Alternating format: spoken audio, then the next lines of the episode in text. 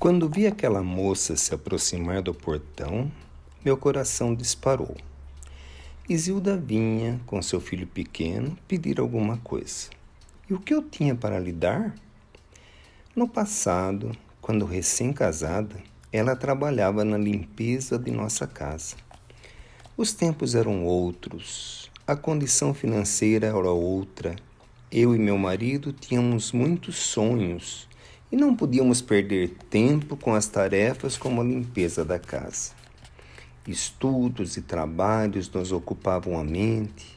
Nós a contratamos para essas tarefas braçais. Mas agora, depois que a doença de meu marido o deixou na cama por mais de dois anos, eu é que trabalhava na faxina de outras casas para sustentar a casa. Como atendê-la? Mas ela, ao ver-me, sorriu e veio em minha direção para me abraçar, dizendo: Dona Terezinha, como é bom vê-la. Viemos com a intenção de encontrá-la em casa. Nenhum pedido. Resolvi deixá-la entrar para ouvi-la. E lá fomos os três para dentro. Aí ela me contou sua vida, o quanto me agradecia aquele período em que pôde trabalhar em minha casa. Aquele período, dizia ela, foi um dos mais difíceis da minha vida. Logo após a morte dos pais, não sabia como ia fazer, mas com a minha ajuda tinha se equilibrado e logo depois que a dispensamos, ela se casou e estava bem até hoje.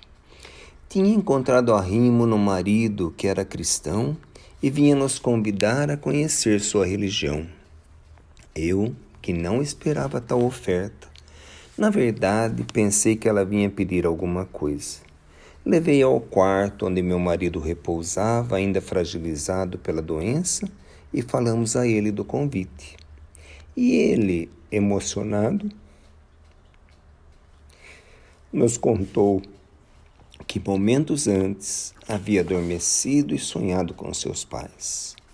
Sua mãe lhe apareceu como em sua juventude e havia lhe dito: Meu filho, hoje chegará uma emissária dos planos divinos a lhe trazer um convite para a renovação da existência. Muito gostaria de lhe falar, mas no tempo você irá compreender melhor. Nós três nos emocionamos.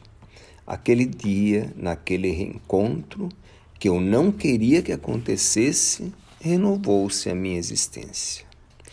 O amor que meu marido dedicou ao filho de Isilda, dedicando-se a ele como se dedicasse aos filhos que não tivemos, fez com que ele se fortalecesse aos poucos, retornando ao trabalho do sustento do lar.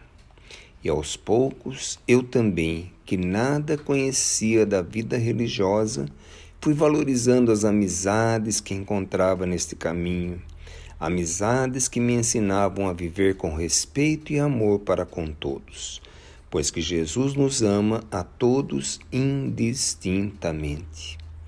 E hoje, meus amigos, venho lhes, lhes trazer minha pequena história, apenas para lhes pedir que valorizem os minutos em que o Evangelho de Jesus se faz presente em seus corações porque foi nesta doutrina que vim aprender a valorizar estes momentos. Jussara.